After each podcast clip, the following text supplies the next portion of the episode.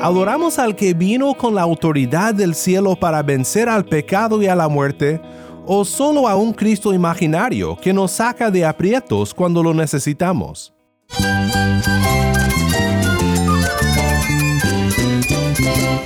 Cristo es la esperanza. Cristo es mi Señor y mi Salvador.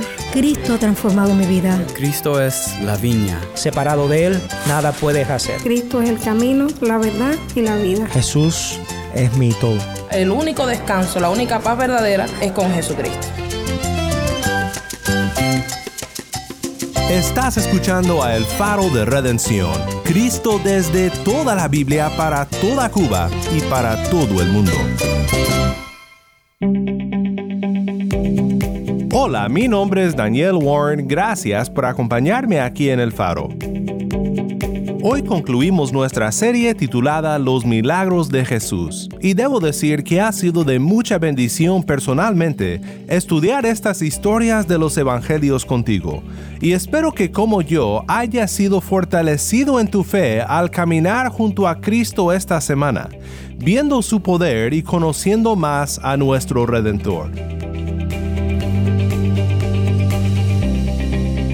Hoy llegamos a una historia donde la fe causa toda una escena para llegar a Cristo buscando redención.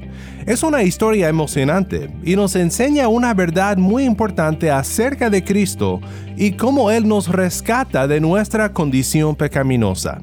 Si tienes una Biblia, busca Marcos 2 y quédate conmigo.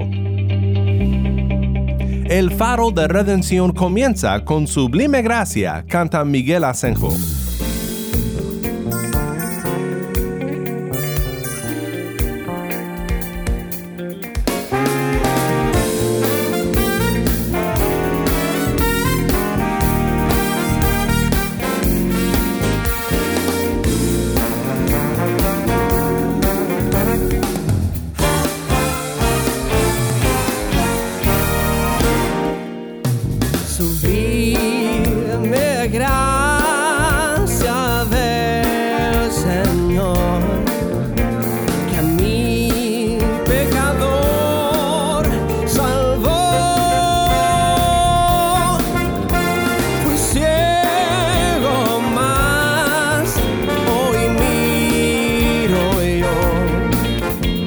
ahead of me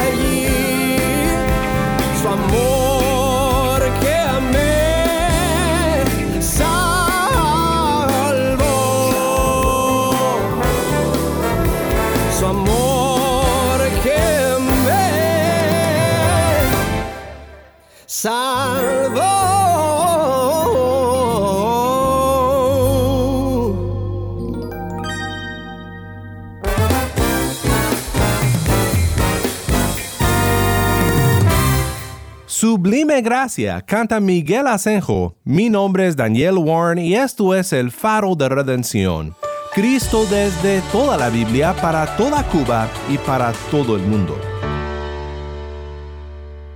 El erudito comentarista Raymond Brown dijo, Lo más seguro es que si Jesús apareciera en nuestro día, con la oposición puesta en términos de posiciones religiosas contemporáneas, y fuera arrestado y juzgado otra vez, la mayoría de los que lo condenarían se identificarían como cristianos y pensarían que rechazaban a un impostor.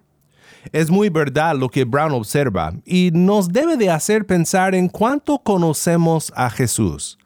¿Sabemos quién es Cristo de verdad? ¿Adoramos a Cristo o a un Salvador que hemos creado según nuestros propios deseos e ideas? ¿Adoramos al que vino con la autoridad del cielo para vencer al pecado y a la muerte? ¿O solo a un Cristo imaginario que nos saca de aprietos cuando lo necesitamos? Creo que este ha sido uno de los beneficios de estudiar juntos en esta semana los milagros de Jesús, porque en los Evangelios somos confrontados con el Cristo que es, no con el Cristo que quisiéramos. Los líderes religiosos en los días de Jesús no lo aceptaron, porque no era lo que deseaban. Querían un Salvador del imperio romano, no un Mesías que revelaría la terquedad pecaminosa de su corazón. En el milagro que estudiaremos juntos hoy en Marcos 2, encontramos el primero de varios encuentros que Cristo tiene con su oposición entre los líderes religiosos. Cristo se encuentra exponiendo la palabra, proclamando el Evangelio, mientras los líderes religiosos están buscando de qué culparle a Cristo en lo que decía. Y en medio de todo esto tenemos uno de los milagros más escandalosos de la fe en todos los Evangelios. Y en esto que ocurre tenemos un claro ejemplo de la condición del pecador y de la fe que salva. Escuchemos la lectura de esta historia en Marcos 2, 1 al 12. Y se reunieron muchos, tanto que ya no había lugar ni aún a la puerta, y él les explicaba la palabra. Entonces vinieron y le trajeron un paralítico llevado entre cuatro hombres. Como no pudieron acercarse a Jesús a causa de la multitud, levantaron el techo encima de donde él estaba, y cuando habían hecho una abertura, bajaron la camilla en que estaba acostado el paralítico. Viendo Jesús la fe de ellos, dijo al paralítico, Hijo, tus pecados te son perdonados. Pero estaban allí sentados algunos de los escribas, los cuales pensaban en sus corazones, ¿por qué habla este así? ¿Está blasfemando? ¿Quién puede perdonar pecados si no solo Dios? Al instante Jesús, conociendo en su espíritu que pensaban de esa manera dentro de sí mismos, les dijo, ¿por qué piensan estas cosas en sus corazones? ¿Qué es más fácil decir al paralítico? ¿Tus pecados te son perdonados? o decirle, levántate, toma tu camilla y anda. Pues para que sepan que el Hijo del Hombre tiene autoridad en la tierra para perdonar pecados, dijo al paralítico, a ti te digo, levántate, toma tu camilla y vete a tu casa. Y él se levantó, y tomando al instante la camilla, salió a la vista de todos, de manera que todos estaban asombrados y glorificaban a Dios diciendo, Jamás hemos visto cosa semejante. Gracias, Tai. Esto fue Marcos 2, 1 al 12. Vemos tres cosas en esta historia que quiero mostrarte. La primera es la parálisis del pecado, la segunda, las características de la fe, y la tercera, la autoridad de Cristo. Veamos primero la parálisis del pecado. No me malentiendas, esta historia es en su primer instante la historia de un hombre paralítico con un profundo problema físico. Cuando era joven y vivía en Sinaloa, México, tenía un amigo más grande que yo de edad que era parapléjico. Cuando estaba joven iba caminando una noche embriagado por un puente cerca de su hogar y cayó a una distancia de más o menos 6 metros y se rompió su columna vertebral. Jamás volvió a caminar. Este hombre después conoció a Cristo, pero vivió toda la vida con las consecuencias de aquella noche, con todos los retos que esto implicaba para su vida. En más de una ocasión tuve que ayudarle a subirse a nuestro carro o a bajarle algo que necesitaba de un estante fuera de su alcance. En su espíritu siempre fue una persona alegre porque Cristo lo había redimido, pero con su cuerpo en ese estado batallaba con muchas cosas. Pues este hombre de nuestra historia aún no conocía el perdón de los pecados, así que sufría del alma y también del cuerpo. El comentarista Matthew Henry observa, fue su miseria el tener que ser llevado así, y esto nos sugiere el estado calamitoso de la vida humana. Y creo que Henry tiene razón. Hay una historia dentro de la historia aquí, y lo sabemos porque Cristo liga de alguna manera los pecados de este hombre con su enfermedad. Tiendo a pensar con algunos de los comentaristas que aunque no podemos decir en todo caso de enfermedad física que haya algún pecado detrás de ello, en el caso de este hombre creo que sí, porque Cristo habla de sus pecados y perdona sus pecados. Pero como observa Schweitzer en su comentario, no es como si este hombre fuera inusualmente pecaminoso, pero su caso hace más conspicua la separación universal del hombre de Dios, e ilustra la verdad que se proclama una y otra vez en el Antiguo Testamento, que todo sufrimiento tiene su raíz en la separación del hombre de Dios. Por esta razón, Jesús debe de llamar a la atención aquí la más profunda necesidad de este hombre. De otro modo, el testimonio de esta sanación permanecería nada más como la historia de un milagro extraordinario.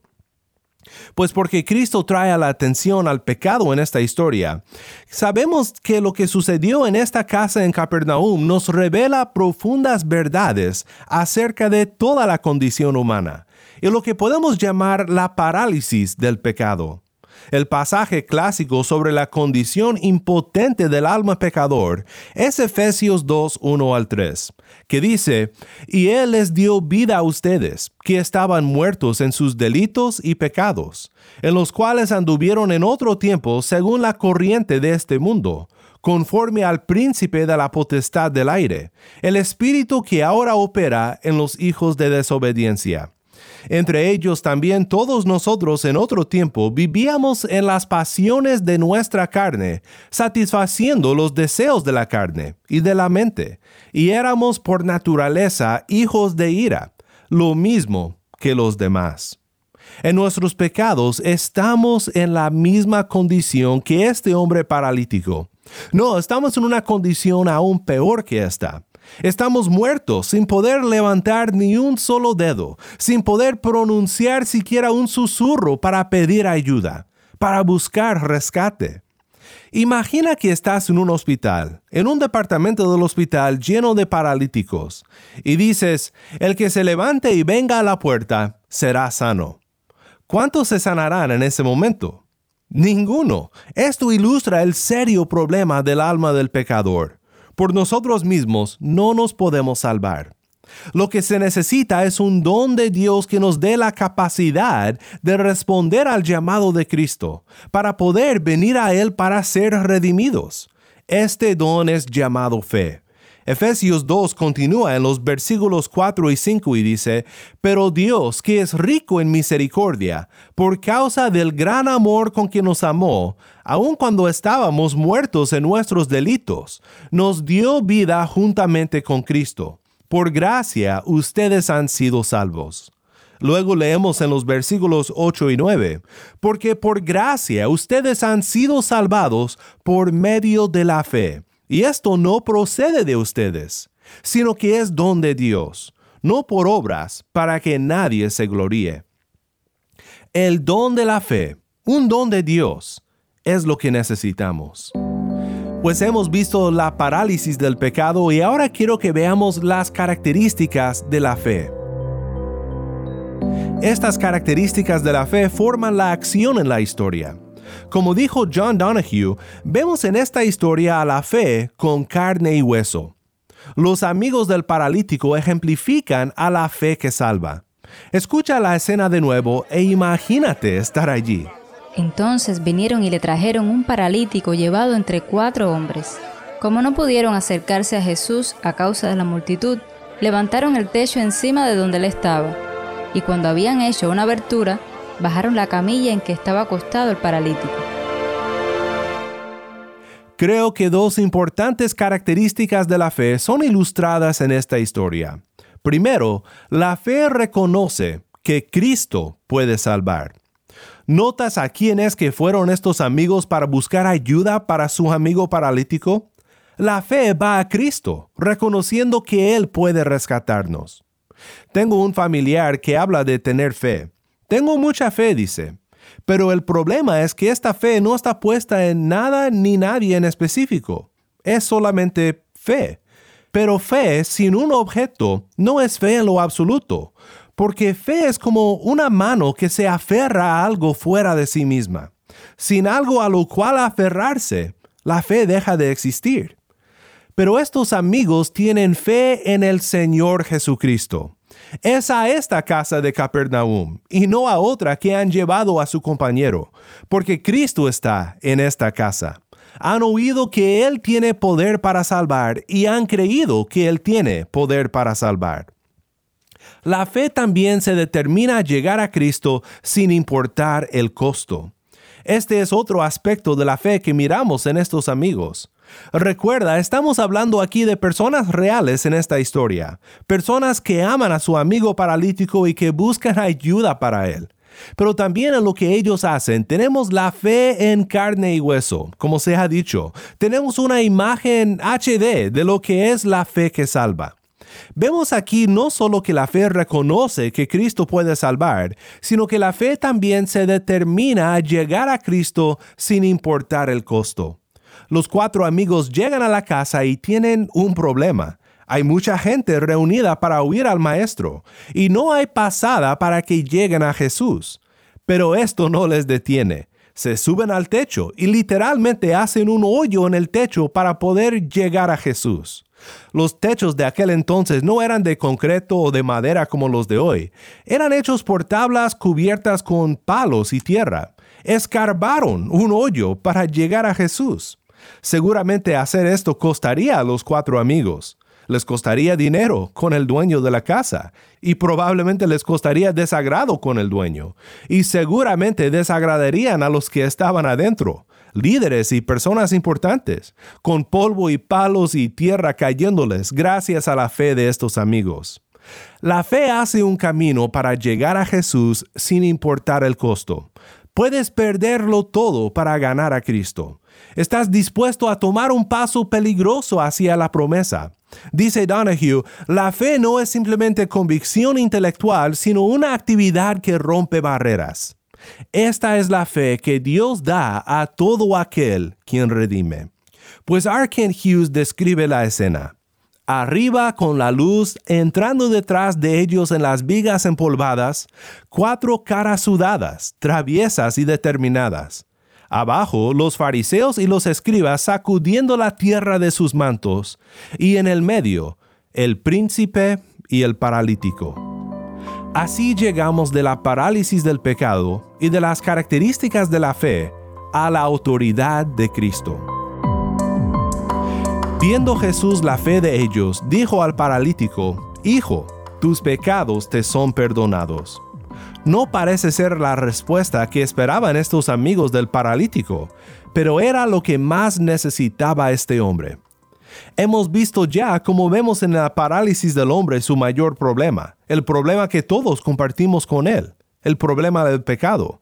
Pero aquí podemos ver cómo Jesús usa este milagro para declarar su autoridad para perdonar los pecados. Y con todo esto Jesús declara que tiene la autoridad de Dios porque es Dios el Hijo. Los líderes religiosos se quejan. Recuerda, ellos batallan como muchos de nosotros hoy con recibir el Cristo que es y no el que quisieran. Y Cristo conoce sus pensamientos, aún antes de que los digan. Obviamente cualquiera puede decir, tus pecados te son perdonados. Esto es fácil, infiere Jesús. Pero ¿cómo confirmaríamos algo así? No se puede. Pero si uno dijera, tus pecados te son perdonados, y también dijera a un hombre cojo, levántate y anda, este no sería un hombre común. Este sería un hombre con autoridad divina. Jesús dice, pues para que sepan que el Hijo del Hombre tiene autoridad en la tierra para perdonar pecados, dijo al paralítico, a ti te digo, levántate, toma tu camilla y vete a tu casa. Y él se levantó y tomando al instante la camilla salió a la vista de todos, de manera que todos estaban asombrados y glorificaban a Dios, diciendo, jamás hemos visto cosa semejante. Jamás, dicen, hemos visto algo así. ¿Cómo debemos de aplicar una historia como esta a nuestra vida? ¿Nos enseña a ser amigos fieles y ayudar a otros? Bueno, obviamente debemos de hacer esto, pero ¿cuál es el punto aquí? El punto es lo que Jesús dice que es, para que sepan que el Hijo del Hombre tiene autoridad en la tierra para perdonar pecados. La pregunta de los fariseos fue, ¿quién puede perdonar pecados sino solo Dios? Jesús dice así es, tus pecados te son perdonados. Jesús es Dios y esto debe de maravillarnos, porque Jesús, Dios hecho carne, no solo vino para hablar palabras de perdón, sino para poner al perdón en acción, para obrar perdón por su pueblo, recibiendo sobre sí mismo el castigo y la pena y el problema que la parálisis de este hombre representa y que nosotros compartimos. Este paralítico fue llevado por amigos a la casa de su redención mientras los amigos de Cristo lo abandonaron a hombres crueles quienes lo llevaron a la cruz de su muerte, para nuestra redención. Sus manos y sus pies fueron clavados inmóviles en aquella cruz, para que en medio de nuestro pecado Jesús nos pueda decir, levántate y anda. Si tú por fe vienes a Jesús, lo reconoces por quien es y vienes a Él sin importar el costo, aferrándote a Él como tu Salvador, estas palabras, levántate y anda, son para ti. Cristiano, debes de recordar tu triste estado como paralítico perdido y llevar a otros a los pies del que tiene poder para perdonar los pecados. Debemos de proclamar el Evangelio de este Cristo, quien no solo sana, sino restaura por completo y hace completo al hombre por la fe. Y finalmente, debemos de dar gloria a Dios, glorificar a Dios por haber enviado a su Hijo para caminar entre nosotros, para tocarnos en nuestro momento de angustia con gracia, sanación y libertad recibiendo sobre sí mismo el castigo para convertir a pecadores paralíticos como tú y como yo en un coro de alabanza para su gloria, en personas que corren para anunciar el Evangelio de este Cristo.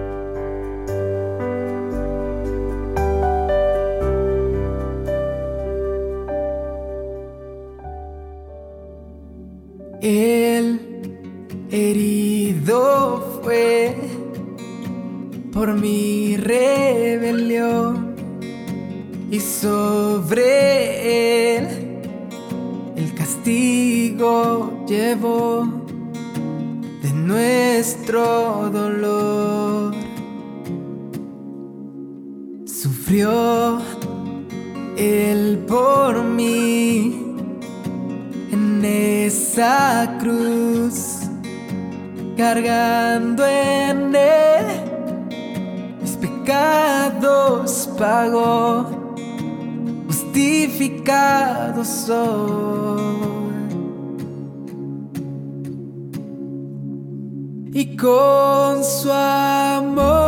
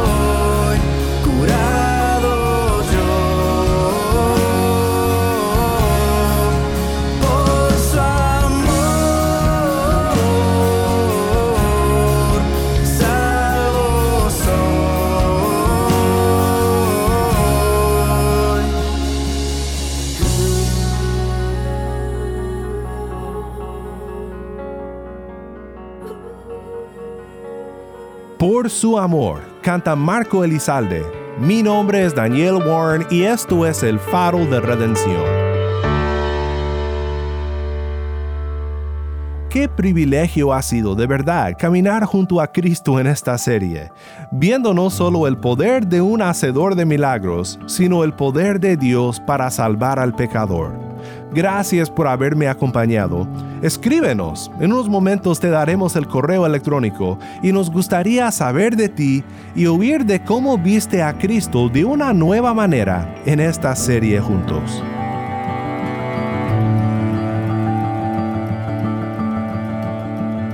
El Faro de Redención como programa radial fue ideado para Cuba, pero ha crecido a un nivel global y si estás en sintonía fuera de Cuba, te agradezco por pasar estos tiempos con nosotros estudiando temas que nos fortalecen en nuestro caminar cristiano. ¿Tienes una historia que contarnos sobre cómo el faro de redención está impactando tu vida?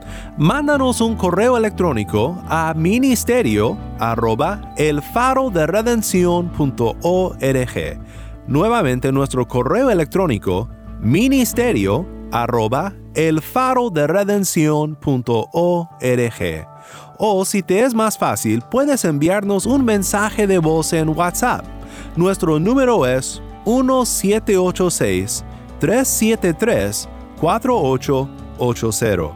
Nuevamente nuestro número de WhatsApp 1786-373-4880. Y no olvides que también nos puedes seguir en las redes sociales, en Facebook, Instagram y Twitter. Solo busca el faro de redención. Allí encontrarás más contenido durante la semana para animarte en tu fe y para mantenerte informado sobre el ministerio de Faro. Para más información sobre este ministerio y sobre cómo tú puedes formar parte de nuestra misión, visita nuestra página web elfaroderedención.org.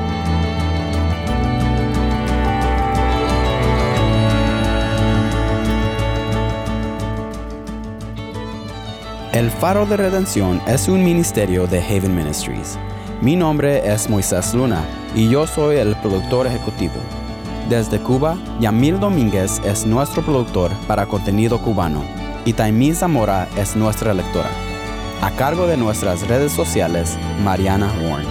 Damos gracias a todos los que apoyan a este ministerio con sus oraciones.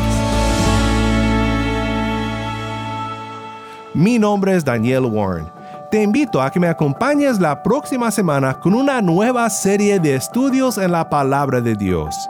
Cristo desde toda la Biblia para toda Cuba y para todo el mundo, aquí en el faro de redención.